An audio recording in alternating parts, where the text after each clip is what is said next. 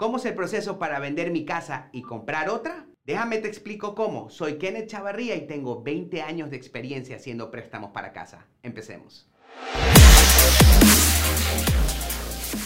Lo primero que tienes que hacer antes de decidir poner tu casa a la venta y comprar otra es estar seguro si calificas para la otra.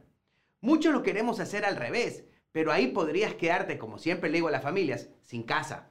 El día de hoy el mercado está muy caliente y tu casa si la pones a la venta te lo aseguro que no va a pasar ni una semana y tu casa la vas a vender. ¿A dónde te vas a vivir?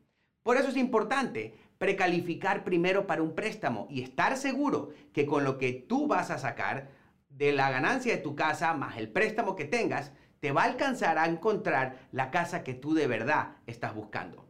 Mucho después de tener nuestra primera casa, Siempre queremos ir al siguiente nivel. Queremos algo más grande, con más espacio, que nos sintamos más cómodos. Entonces tenemos que asegurarnos que ese sería el nivel que queremos alcanzar.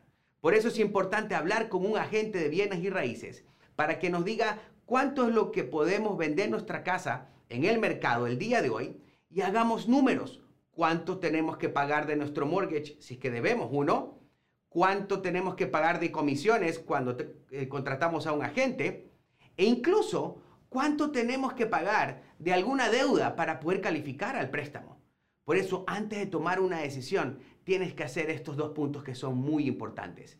Precalifica para un préstamo, habla con un agente para que tú puedas tener el plan muchísimo más claro y como y para el final ejecutarlo, que sería el comprar tu segunda propiedad después de vender la tuya.